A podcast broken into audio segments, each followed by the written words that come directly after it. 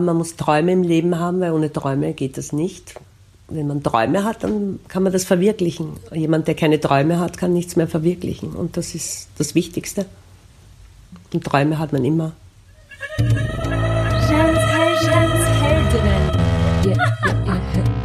Darf ich das? Kann ich das? Mag ich? Mach ich?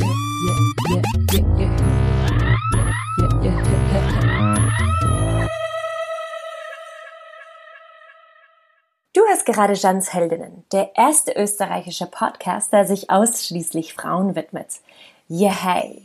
Ich bin Jeanne Drach. Ich interviewe Frauen, die mich inspirieren, um dir, euch, mir, uns Mut zu machen, unser Leben in die Hand zu nehmen, Dinge zu verändern, Lebensmodelle zu reflektieren, Konzepte zu hinterfragen, neue Philosophien kennenzulernen und, und, und. Der Begriff der Heldin stört natürlich einige und genau das macht es für mich auch spannend. Ich will Alltagsheldinnen zeigen. Es geht manchmal um ganz besondere Leistungen, Talente, Visionen. Es geht immer um Stärke. Ich will aber nicht den Eindruck geben, dass eine Frau nur Heldin sein kann, wenn sie, jetzt plakativ gesagt, ein Buch geschrieben hat oder ein Unternehmen gegründet hat. Die Heldin steckt in uns allen und genau darum geht es mir. Die Heldin ist die Stimme, die deine persönliche Vision verwirklichen lässt. Und Jans hören gerne, gerne auf Stimmen. Stimmen. Heute ist die 17. Ausgabe. Ich bin am 17. August geboren und habe eine kleine Obsession mit der Zahl 17, der ich auch ein Liebeslied, äh, mein einziges, gewidmet habe. Heute ist die 17. Ausgabe und der Geburtstag von Jans Heldinnen. Ein schöner Zufall, der die perfekte Heldin bedarf. Die wichtigste Heldin meines Lebens ist meine Mutter. Meine Mutter, mit der ich mich viel streite, der ich alles erzählen kann, die mich fast immer versteht und die immer die richtigen Worte hat. Meine Mutter, die mir als Dreijährige erklärt hat, warum man nicht lügen soll, die nach meinem ersten Liebeskummer von Dakar nach Wien fliegt, die bei jedem Konzert meiner Band Kids and Cats dabei ist und als erste meinen Podcast hört und die mir auch noch gestern am Telefon gesagt hat, alle Menschen sind unterschiedlich, das musst du einfach akzeptieren. Jenny Nicole Strach zog mit 19 nach Paris, um von ihren strengen Eltern zu fliehen. Arbeitet als Au-pair-Mädchen, lernt meinen Vater kennen und verdient das Geld, während er fertig studiert. Sie bekommen zwei Kinder in Paris und ziehen nach Wien, dann nach Algerien, kurz vor dem Bürgerkrieg zwischen Regierung und islamistischen Gruppierungen, dann wieder nach Wien, dann in die USA, dann wieder nach Wien und schließlich in Senegals Hauptstadt Dakar.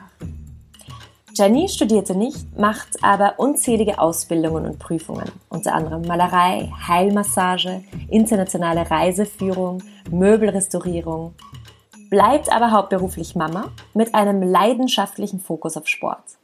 Meine mittlerweile dreisprachige Mutter hat mir immer gesagt, man kann alles, wenn man es nur will. Mein Motto ist also klarerweise von ihr abgeleitet. Kann ich das? Kann ich das? Darf ich das? Darf ich das? Mag ich? Mag ich? Mach ich? Mach ich.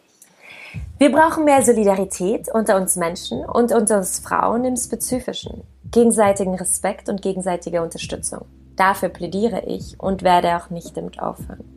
Gleichberechtigung heißt nicht nur, dass Frau die gleichen sozialen, politischen und ökonomischen Rechte hat, und jeden Beruf ausüben kann, den sie sich wünscht, sondern heißt für mich auch eine Wertschätzung des Berufs Mama.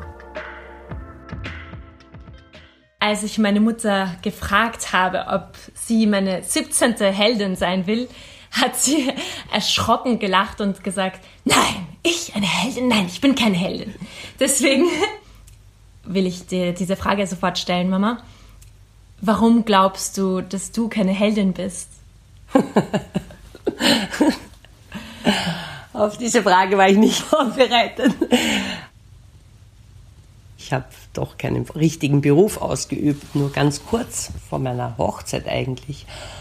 Und ja, ich war halt zu Hause, war natürlich für meine Kinder immer da, aber ich finde das nicht als Heldin.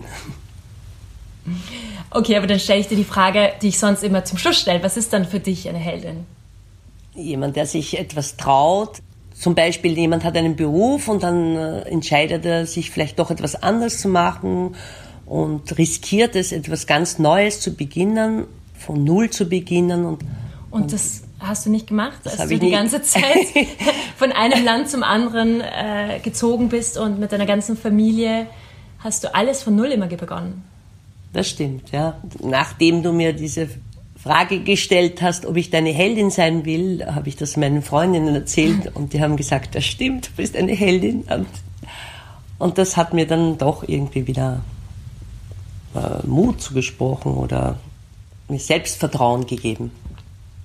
Wie war es eben für dich als Mutter von drei Kindern, äh, in unterschiedlichen Ländern zu leben und zum Beispiel auch in Algerien zu leben mit einer damaligen vierjährigen Tochter? Wie fühlt sich das an?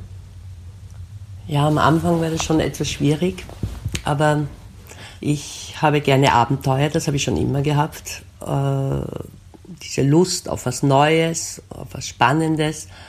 Aber wie wir dann in diesem Land waren, war es am Anfang schon sehr schwer, weil ähm, eben mit einer kleinen Tochter, mit vier, das warst eben du, und die anderen zwei Halbwüchsigen, wobei mein Sohn, der mittlere, besonders unglücklich war und überhaupt nicht Österreich verlassen wollte. Und das war halt am Anfang schon etwas schwierig.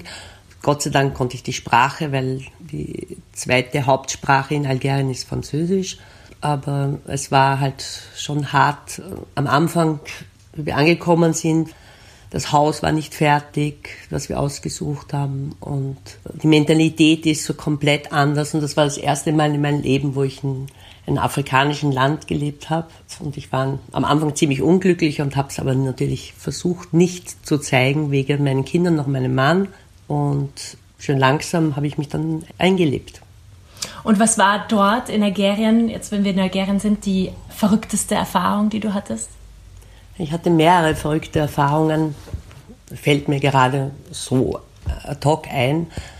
Wir mussten zweimal übersiedeln, äh, von einem Haus zu einer Wohnung sind wir übersiedelt. An dem Tag, wie wir unterschreiben sollten, haben wir dann erfahren, dass neben uns ein Amerikaner erstochen wurde in dem Nebenhaus das war auch eine schwierige Situation, ob wir in, diesen, in dieser Wohnung bleiben können. Und aber da waren ja noch die Blutspuren. Äh, ja, die Blutspuren, ja, die Blutspuren waren noch auf den Treppen. Und ich wollte meinen Kindern natürlich nicht sagen, die hätten sonst dort nie, nie gewohnt. Und erst am Tag unserer Abreise, wie wir übersiedelt sind nach Österreich, dann haben sie das erfahren durch den Nachbarn. ich weiß nicht, ob sie dich noch daran erinnern kannst. Ja, ich kann mich schon daran erinnern, ja. Ja, ähm, das waren halt so schwierigere Situationen. Es gab so viele andere. Eigentlich eine der verrücktesten Erfahrungen war, ich habe euch von der Schule abgeholt, alle drei Kinder, und wir kamen zu Hause an und mein Sohn hat die Tür aufgemacht, springt raus, haut die Tür zu und du hast deine drei Finger drinnen gehabt in der Ach, Tür. drei? Das waren drei Finger. Äh, und hast geschrien wie am Spieß und wir haben die Tür nicht mehr aufgebracht. Dann kam der Wächter und hat auch versucht, die Tür aufzumachen, hat es auch nicht geschafft. Und du hast so geschrien und ich habe geweint und es war eine furchtbare Szene und dann kam plötzlich ein Islamist und weil der Extremismus hat sich da gebildet in dieser Zeit mit dem Bart und mit dem langen Kleid, hat mich zur Seite geschubst, ist ins Auto gesprungen und hat die Tür, ich weiß nicht wie, aber er hat die Tür aufgebracht. Und das war für mich unglaublich und ist wieder so verschwunden, wie er gekommen ist. Und du bist aus dem Auto gesprungen, hast weiter geschrien und ich wollte die Hand anschauen, die war komischerweise, war noch alles da, die ganzen Finger. Und du bist dann auf dein Zimmer gerannt, hast dich eingesperrt und ich, und ich habe die ganze Zeit gesagt, lass dir die Finger. Nein, ich zeig sie dir nicht, ich zeig sie dir nicht. Und das war so schlimm, bis, bis wir endlich dann gesehen haben, dass sie nur eingedrückt waren. Anscheinend war da ein Schutz bei der Tür, so ein Plastik, so ein, weiß ich nicht, Plastik ah, wahrscheinlich. Kautschuk oder so. Kautschuk, genau, ja. Kautschuk. Und das war ein Riesenschock damals. Und dank diesem Mann, den ich nicht einmal richtig danken konnte, weil der war so schnell wieder weg, hat dich gerettet irgendwie. Ich weiß nicht, wie lange das alles gedauert hat. Das war alles so für mich ewig. Hm ich habe eigentlich immer nur gute Erfahrungen gemacht. Wie fühlt es sich an, eben sein Leben immer neu anfangen zu müssen? Spannend. Für mich war es immer spannend, was Neues, neue Leute kennenlernen, neue Kulturen kennenzulernen, die Sprache kennenzulernen. Ich habe auch versucht, zum Beispiel in Algerien, dass ich Arabisch lerne und habe dann auch versucht, die paar Wörter, die ich halt kann und Sätze, habe ich dann wirklich äh, ausgesprochen und die haben sich natürlich auch sehr gefreut, dass ich mich bemühe. Und am Anfang, wie ich das erste Mal auf den Markt gegangen bin und wollte ein Gemüse kaufen, ich sehe das wunderschöne Gemüse aufgereiht am Stand. Und dann habe ich gesagt, ich möchte dieses Gemüse und er holt dann von unten das verfaulte Gemüse und Obst heraus und ich habe ihm gesagt, das geht auf keinen Fall, ich möchte das. Und dann sage ich, soll verschwinden. Das ist nicht für mich. Mhm. So war der Anfang. Deswegen war das ein bisschen hart. Aber dann, wie sie mich dann gekannt haben, war das dann alles, haben sie mir oft das bessere Fleisch gegeben und eben das bessere Gemüse, wie sie mich dann gekannt haben. Mhm. Hast du dich irgendwo am wohlsten gefühlt? Ja, in Senegal. Das war unsere letzte Station. Da war ich ja doch schon, ich glaube, sechseinhalb Jahre. Das Leben ist so bunt und es war alles viel einfacher als in Algerien zum Beispiel. Oder als in New York? New York war auch sehr interessant, aber am Anfang war das auch sehr hart. Weißt du mit 63, wer du bist? Ich glaube, ich fange an zu wissen, wer ich bin. Kannst du es uns ein bisschen erzählen? Ich bin wenigstens selbstsicher geworden. Ich weiß schon, was ich will und was ich nicht will. Das wusste ich früher nicht so. Aber es hat schon mit 40 begonnen. Ich habe vor nichts mehr Angst. Ich liebe auch wieder neue Dinge kennenzulernen, neue Freunde, neue Menschen, neue Länder. Ich reise nach wie vor irrsinnig gern. Wie hat es sich angefühlt, einen berühmten Vater zu haben? Ah, das war sehr schwierig.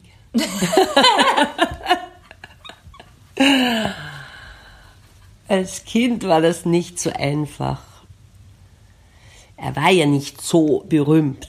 In Österreich war er nicht sehr berühmt. Man hat uns natürlich alle haben uns gekannt in der Umgebung, aber er wurde eigentlich mehr bekannt in Deutschland er war halt ein sehr schwieriger Mensch, aber ich habe ihn so bewundert. Ein sehr belesener, kultivierter, aber er war auch ziemlich anstrengend und sehr streng, extrem streng mit mir. Warum? Inwiefern ähm, hat sich das manifestiert? Er hat sich halt große Sorgen gemacht über mich, was Männer betrifft. Er hat immer gesagt, die Männer sind alle nicht anständig und er hat Angst gehabt, dass ich ausgenützt werde und deswegen hat er auf mich besonders Acht gegeben und ich durfte eigentlich gar nichts als Kind. Ich, und auch mein Bruder nicht. Wir waren immer eigentlich relativ eingesperrt in unserem großen Haus im Garten. Wir durften eigentlich keine Freunde haben am Anfang, weil er irrsinnige Angst um uns gehabt hat. Er hat uns so geliebt, dass er eigentlich uns wie in einen Goldkäfig gesteckt hätte am liebsten. Und wie wichtig ist dir deine Freiheit? Die ist mir deswegen besonders wichtig.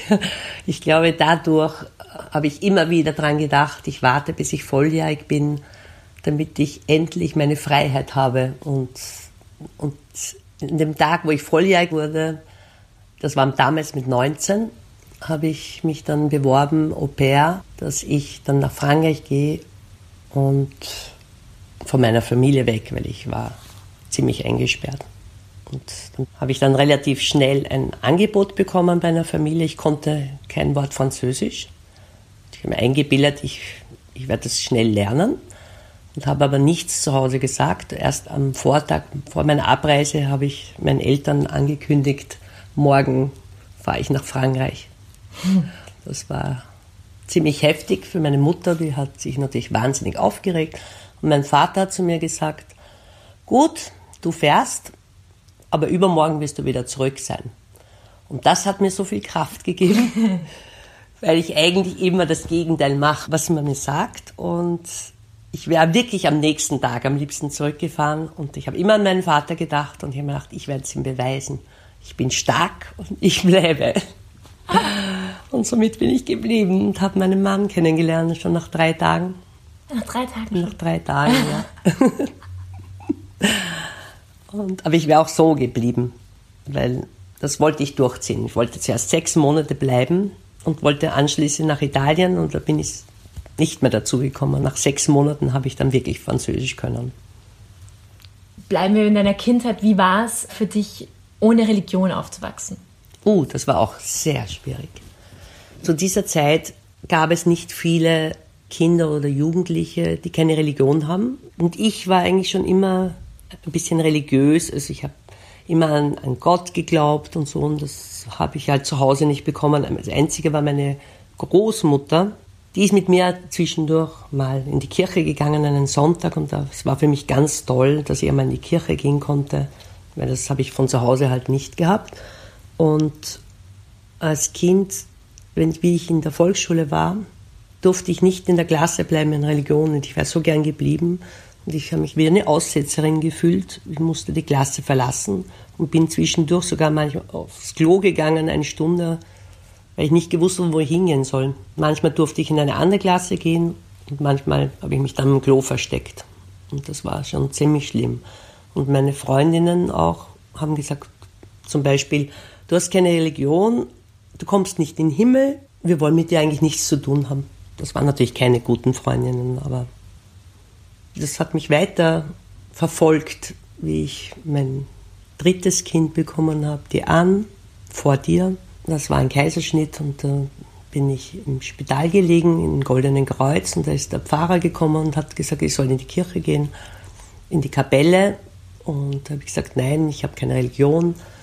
Äh, und außerdem habe ich meinen Kaiserschnitt gerade, ich kann nicht gehen. Und dann hat er, hat er mit mir geschimpft und hat gesagt, habe ich noch andere Kinder? Habe ich gesagt, ja. Und sind die getauft? Habe ich auch gesagt, ja. Und hat er gesagt, ah, ich bin der schwarze Fleck in der Familie. Es sind lauter solche unangenehmen Erlebnisse, die ich gehabt habe, was mhm. Religion betrifft. Da kannst du echt einige aufzählen. Ja, da gibt es noch einige andere. Hat dir aber trotzdem etwas geholfen, als eben die Ann, äh, also dein drittes Kind, nach zehn Tagen gestorben ist? Was hat dir da geholfen, das zu verkraften? Ja, das ist es eben so schwierig, wenn du keine Religion hast, dann habe ich mir halt mein eigenes Bild gemacht und dann habe ich mit einigen Leuten gesprochen und da habe ich dann mich mit der Esoterik beschäftigt und mit der Wiedergeburt, auch mit Buddhismus und vor allem Makrobiotik. Und da habe ich einige Bücher gelesen und dann habe ich auch eine Frau getroffen, die religiös war. Und die hat mir aber auch geholfen, indem sie gesagt hat, ähm, wenn man stirbt, man legt nur den Mantel ab, aber das Innere, die Seele, die steigt hoch und die lebt weiter. Und das sehe ich immer noch vor mir und das war für mich irgendwie erlösend. Du, du hast vorhin gesagt, du hast gar keine Angst vor nichts. Hast du Nein. auch keine Angst vor dem Tod? Nein, nicht mehr. Eben seitdem ich mich beschäftigt habe mit dem Tod. Das war durch die An, war ich zum ersten Mal mit dem Tod so richtig konfrontiert. Und, und für mich lebt man weiter. Und ich glaube auch, dass es ein, ein nächstes Leben wieder gibt, dass man wieder zur Welt kommt. Und ich glaube an diese sieben Stufen, wenn man die erreicht hat, dann man im Unendlichen, Glücksgefühl. Man kommt eben zur Welt, um vieles zu lernen. Wenn man das nicht gelernt hat, dann kommt man halt wieder zur Welt. Das sind halt meine Anschauungen. Mhm. Und was waren so die Schnittpunkte in deinem Leben? Die wichtigsten? Also der Tod von deinem Vater war das Einschneidendste in meinem Leben. das mir jetzt noch weh tut, aber das ist normal. Äh, dieser plötzliche Tod, wenn man nicht darauf vorbereitet ist und man hat so viel vor und plötzlich ist der Mensch nicht mehr da, den man liebt. Und es ist halt hart.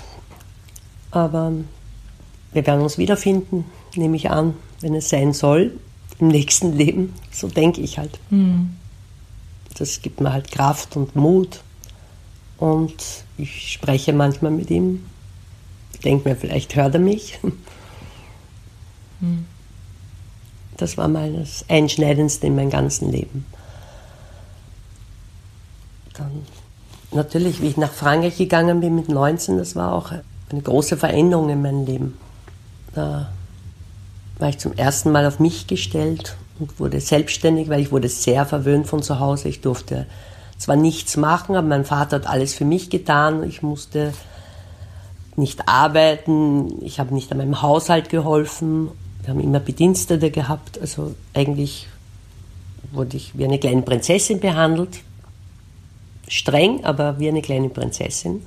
Und dann kam ich nach Frankreich und war Au pair und musste viel arbeiten und putzen und kochen und ich konnte nicht einmal ein Ei kochen früher. Und da habe ich halt alles schon langsam gelernt und das war halt sehr einschneidend in meinem Leben und das war sehr wichtig. Ich glaube, wenn ich geblieben wäre, wäre ich vielleicht noch immer zu Hause bei meinen Eltern. Mhm. Das ist ganz eine wichtige Entscheidung in meinem Leben gewesen. Und wie war das mit 40, als du plötzlich mit Motorrad? Motorrad ja, das war auch. Ich wollte immer schon als Jugendliche Motorrad fahren und ich durfte natürlich nicht. Das war schon gut, dass ich wenigstens den normalen Führerschein machen durfte. Aber in meinem Hinterkopf war immer, dass ich Motorrad fahre. Das ist für mich Freiheit in der, so in der frischen Luft und mit dem Motorrad unterwegs zu sein. Das war ein, so ein kleiner Traum. Und mit 40 halt meine Midlife-Krise war halt, mir einen Motorradführerschein zu machen. Und das war auch wieder heimlich, weil ich genau gewusst habe, dass meine Familie sehr dagegen sein werden, weil es natürlich sehr gefährlich ist, auch mit dem Motorrad zu fahren. Unverantwortlich. Aber ich habe weder meinem Mann was gesagt, noch meinen Freundinnen, noch meinen Eltern natürlich. Ähm, habe diesen Entschluss gefasst, dass ich jetzt den Motorradführerschein mache. Und wie ich dann die Prüfung gemacht habe, habe ich dann sofort mir ein Motorrad gekauft, am selben Tag und bin mit dem Motorrad nach Hause gekommen. Das war die Überraschung für die Familie. und wovon hast du dich emanzipiert in deiner Midlife Crisis? Ja, mit 40 hat es begonnen, dass ich mir gesagt habe, jetzt mache ich nicht alles, was man mir sagt. Und dann habe ich eben bemerkt, dass ich eigentlich mehr beliebt bin, wenn ich eigentlich das durchsetze, was ich will und nicht immer das mache, was die anderen wollen. Ich habe es meinen Kindern zwar immer gesagt auch, aber selbst habe ich es dann nicht so ausgeübt. Ist auch schwierig und ich habe natürlich sehr viel auf meinen Mann gehört. Für mich war das ein großes Vorbild auch und dann irgendwann habe ich dann gesagt, jetzt mache ich auch Sachen, die ich möchte. Und vor allem mit Sport war es für mich immer sehr wichtig und ist mir heute noch sehr wichtig. Wir reden ja immer wieder darüber, was Feminismus ist. Und, ja. äh, dann ja. hast du das Gefühl, dass deine Haltung dann auch feministisch war? Für mich ja, für andere vielleicht zu wenig. Aber ich bin ja auch anders erzogen worden, weil zu meiner Zeit war noch immer, der Sohn ist der Wichtigere mit dem Essen zum Beispiel hat meine Mutter öfters gesagt, wenn der Wilhelm, mein Bruder, nicht mehr will, dann, dann kannst du das weiter essen. Also noch Nachschub haben. Es war immer wichtiger, weil es ein Mann ist, der ist stark und der, der muss ihm mal die Familie ernähren. Und so habe ich das immer gehört. Und, und deswegen denke ich mir, dass ich für meine Begriffe schon emanzipiert bin. Äh, natürlich der heutigen Zeit zu wenig vielleicht. Ja, aber zu wenig ist doch es, ist, es geht ja um dich. Es ist ja egal, ja, ob es für andere ich fühle mich gut, ist, oder? Wie ich, wie ich bin. Genau. Ich fühle mich gut. Ich habe noch immer gerne, wenn mir ein Mann die Tür aufmacht und wenn er mir Blumen schenkt oder wenn er mich zum Essen einlädt. Das habe ich noch immer gerne. Wenn man galant ist. Das ist nicht bei dir so. Du, du sagst, du machst dem Mann die Tür auf. Da tue ich mir halt schwer. Ich würde nie einem Mann die Tür aufmachen.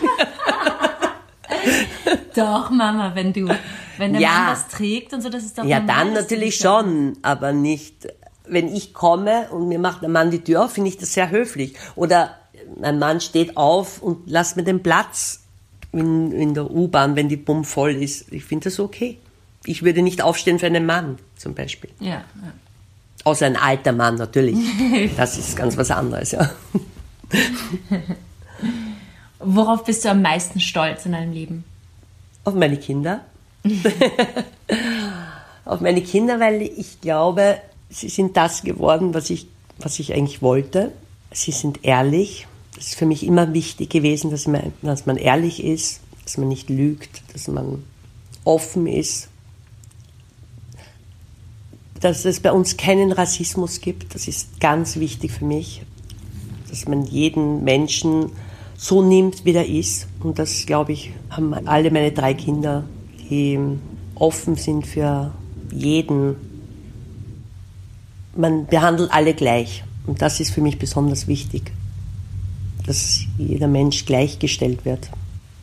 Auf was ich auch stolz bin, dass ich auch immer auf Gerechtigkeit, wenn jemand ungerecht behandelt wurde, habe ich mich dafür eingesetzt, dass diese Person gut behandelt wird. Und habe ich oft Strafen bekommen, weil ich, wenn jemand ungerecht behandelt wurde und ich habe mich dann für diese Person eingesetzt. Und ich glaube, dass du, Jeanne, noch mehr so bist. Nein, ich glaube schon. Du bist auch für Gerechtigkeit mm. und so. Und das ist irrsinnig wichtig. Mm, mm. Ja, was, was war noch immer die Frage? Worauf du am meisten schaffst.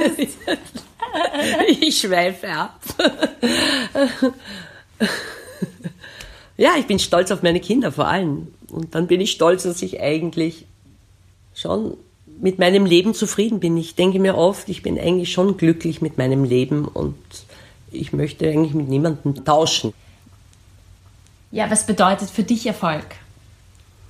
Ich glaube, Erfolg ist, dass man glücklich ist mit dem, was man tut. Das ist schon mal für mich ein Erfolg. Also was man sich im Kopf setzt, wenn man etwas erreichen will und man erreicht es. Und ich bin auch überzeugt, dass man alles im Leben erreichen kann, wenn man daran glaubt. Und das habe ich euch immer gesagt. Das sage ich immer wieder. Und auch von mir selbst. Ich habe bis jetzt auch immer alles, alles erreicht, was ich mir eigentlich gewünscht habe. Man muss nur fest dran glauben. Es gibt natürlich Erfolg, beruflichen Erfolg. Wenn du glücklich bist mit deinem Beruf, ich weiß nicht, ob Erfolg ist, wenn man viel Geld verdient. Ich glaube nicht, dass das Erfolg ist. Für mich Erfolg ist, dass man ein ausgefülltes Leben hat und das erreicht dem, was man gerne möchte. Passt das die Frage? Alles, was du willst.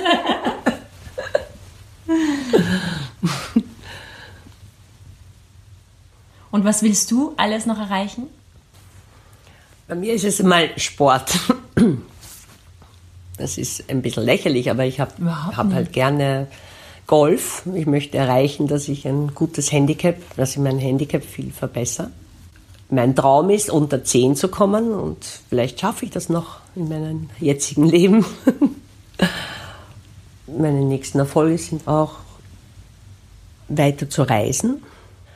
Also Prüfungen möchte ich nicht mehr machen, da habe ich schon genug gemacht. Erfolg ist auch für mich, wenn, wenn meine Kinder glücklich sind und das immer erreichen, was sie wollen. Ja. Da bin ich besonders glücklich. Und das ist für mich die Zukunft eigentlich, dass meine Kinder weiter Träume haben. Man muss Träume im Leben haben, weil ohne Träume geht das nicht. Und wenn man Träume hat, dann kann man das verwirklichen. Jemand, der keine Träume hat, kann nichts mehr verwirklichen. Und das ist das Wichtigste. Mhm. Und Träume hat man immer. ja, sehr schön. Ja, findest du? ja, danke, Marci. Okay, also, danke, danke Mama. ja. okay. Ich hoffe, ich habe ein paar Fragen beantworten können.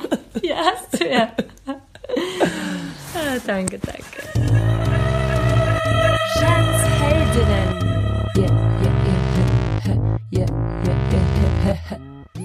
Das war die 17. Folge von Jeans Heldinnen mit Jenny Nickels Drach.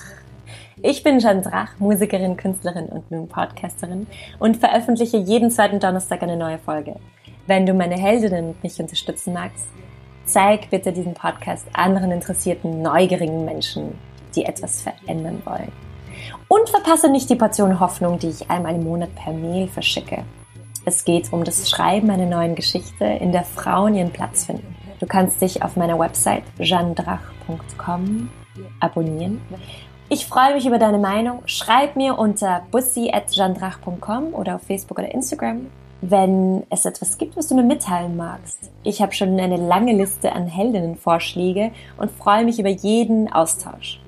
Ich danke dir fürs Dasein, genieß das Leben, genieß den Sommer. Guten Morgen, gute Nacht. Deine Jeanne Drach.